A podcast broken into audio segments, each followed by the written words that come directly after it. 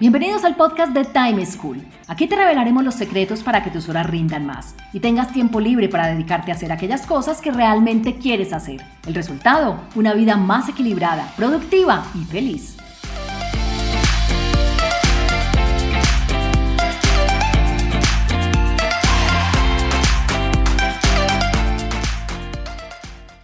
Hola, soy Juan Pablo Lema, un inquieto por la productividad y un estudioso del manejo del tiempo. Bienvenidos a un nuevo capítulo del podcast de Time School, en donde les brindamos técnicas y herramientas fáciles de aplicar a situaciones reales que viven personas como tú. Hoy hablaremos sobre cómo fijar tiempo a las tareas y actividades que tenemos por hacer, para asegurarnos que vamos a alcanzar a terminarlas dentro de los límites que nos fijemos. Escuchemos lo que le pasa a María José, quien desde Manizales nos cuenta cómo normalmente falla al estimar el tiempo que una tarea le va a tomar. Hola, soy María José y vivo en Manizales.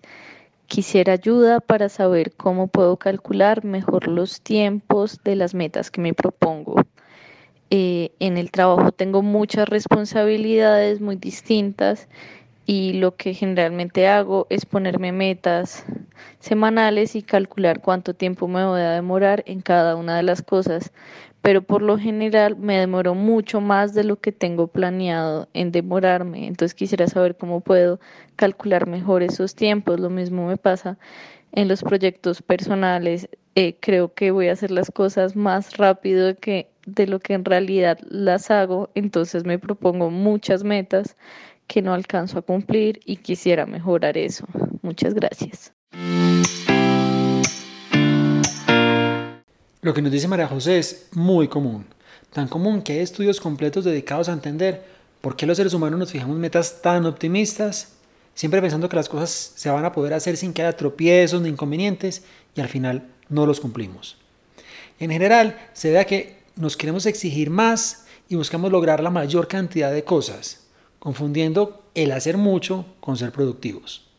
Por ello, para que no sintamos esa frustración de no haber sido capaces de lograr nuestras metas en el tiempo establecido por nosotros mismos, les tengo tres recomendaciones. Primero, fíjense metas menos exigentes. Segundo, dupliquen el tiempo establecido para sus tareas. Tercero, aprendan de su propio rendimiento. Revisemos cada una de ellas en detalle. Lo primero que debemos hacer es fijarnos metas menos exigentes. ¿Qué es lo que nos pasa? Cuando nos fijamos una meta para lograr algo, siempre lo hacemos pensando que nada extraordinario va a pasar, que todo va a salir como lo planeamos, que no vamos a tener ningún imprevisto, que vamos a poder hacer todo de manera rápida. Sin embargo, hay interrupciones, hay momentos de desconcentración. Recuerden que los imprevistos ocupan entre un 20 y un 30% de nuestras jornadas. Entonces, todo este montón de cosas hacen que la ejecución o el tiempo que nos toma realizar una tarea sea mucho mayor de lo que pensamos. Miren, algunos de los estudios han demostrado que las personas que se ponen metas menos exigentes son un 63% más productivas que quienes se ponen metas súper exigentes. Y esto, algunos podrían decir, pero esto parece que hay que ser mediocre, que uno tiene que ser menos exigente con uno mismo. Pero no tiene nada que ver con eso. Lo que tiene que ver es con entrar en un círculo virtuoso versus entrar en un círculo vicioso. Cuando uno se pone una meta muy exigente, es decir, voy a leerme este libro en dos días, voy a hacer esa tarea en una hora y no la alcanza porque es una meta muy exigente, usted se siente frustrado, además siente la angustia de que ya tenía otra cosa por hacer, de que se le van a acumular las tareas y esto hace que nos paralicemos por esta misma frustración.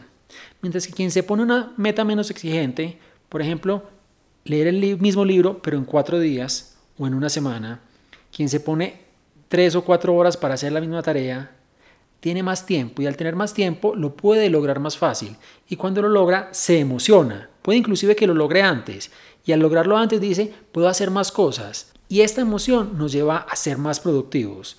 Entonces, metas muy exigentes nos llevan a un círculo vicioso de la frustración, del sentir que no somos capaces y de que no la estamos logrando. Metas menos ambiciosas nos llevan a permitir cumplir lo que nos prometemos lo que nos fijamos, lo que queremos lograr y eso nos emociona y nos permite llevar a hacer mucho más. Además, cuando uno se fija metas menos exigentes, va a tener menos presión del tiempo y va a poder hacer muchas más cosas. Y al poder hacer muchas más cosas va a propiciar tener un mayor balance de vida entre lo laboral y lo personal.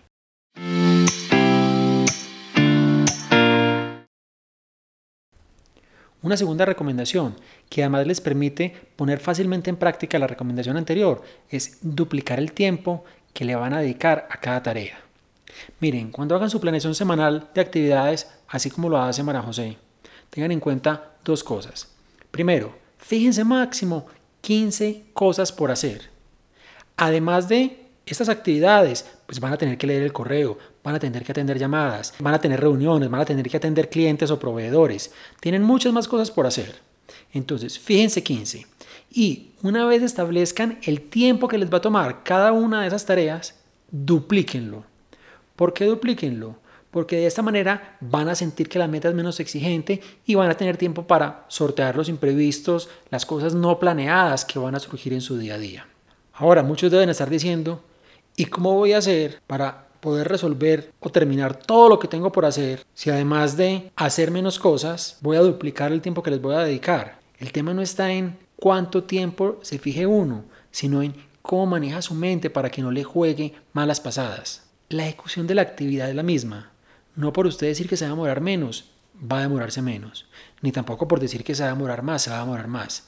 Lo que le va a permitir es la tranquilidad de saber que lo que tiene planeado lo va logrando porque eso nos lleva a una sensación de logro. Ahora, si por cualquier motivo o en alguna actividad específica usted considera que no puede duplicar el tiempo, entonces hágalo de manera inversa. Parta la meta de la mitad. Es decir, en lugar de decir, voy a leerme el libro en una semana, en lugar de los dos o tres días que le iba a dedicar inicialmente, diga, me voy a leer medio libro. En lugar de decir, voy a hacer tres informes, diga, voy a hacer un informe y medio. Entonces, el ejercicio final es duplicar el tiempo. Mire cómo le funciona a usted mejor, si es partiendo el resultado a la mitad o duplicando el tiempo necesario para la ejecución de su meta. Finalmente, la tercera recomendación es que aprendan de su propio rendimiento. Muchas veces, por no decir que casi siempre, que uno se fija una meta en cuanto al tiempo que requiere para realizar alguna actividad, uno la determina sin saber de verdad cuánto tiempo es que le va a tomar. Y esto nos puede jugar en contra de dos maneras. Si uno se fija un tiempo muy amplio, sin saber en realidad cuánto le toma hacer esa actividad, pues va a ser menos productivo. Porque las tareas se toman tanto tiempo como les demos para su ejecución. Y si se lo fija mucho más pequeño de lo que en realidad le toma, va a sentir una gran presión y un gran estrés para poder terminar la actividad en el tiempo que se fijó lo cual es irreal.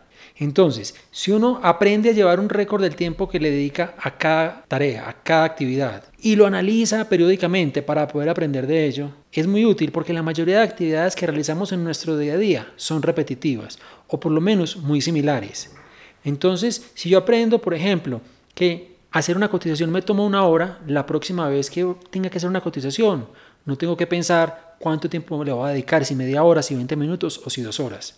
Si yo aprendo que leer un informe o analizar un contrato me toma dos horas, porque ya lo he vivido, porque ya realmente me lo he medido y no está en mi mente, sino que está con datos y hechos plasmado en una bitácora, en un récord de tiempo, voy a ser mucho más efectivo.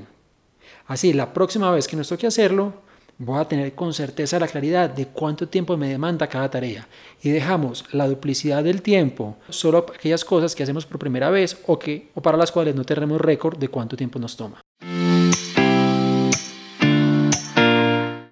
En conclusión, si quieren evitar que semana tras semana sientan que no alcanzaron a hacer todo lo que se habían propuesto, porque las actividades les toman más de lo estimado, deberían, primero, fijarse en metas menos exigentes.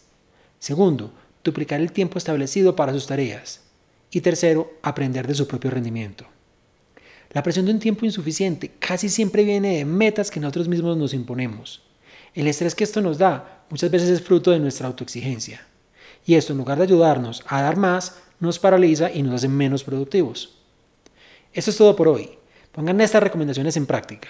Los espero en un próximo capítulo con más recomendaciones para que sean más productivos y felices. Chao. Encontrémonos en un próximo capítulo con una nueva situación y más recomendaciones para que seas más productivo y feliz. Recuerda enviarnos los audios con tus preguntas, dudas e inquietudes al WhatsApp en Colombia 321 700 4810 por correo electrónico a podcast.timeschool.com.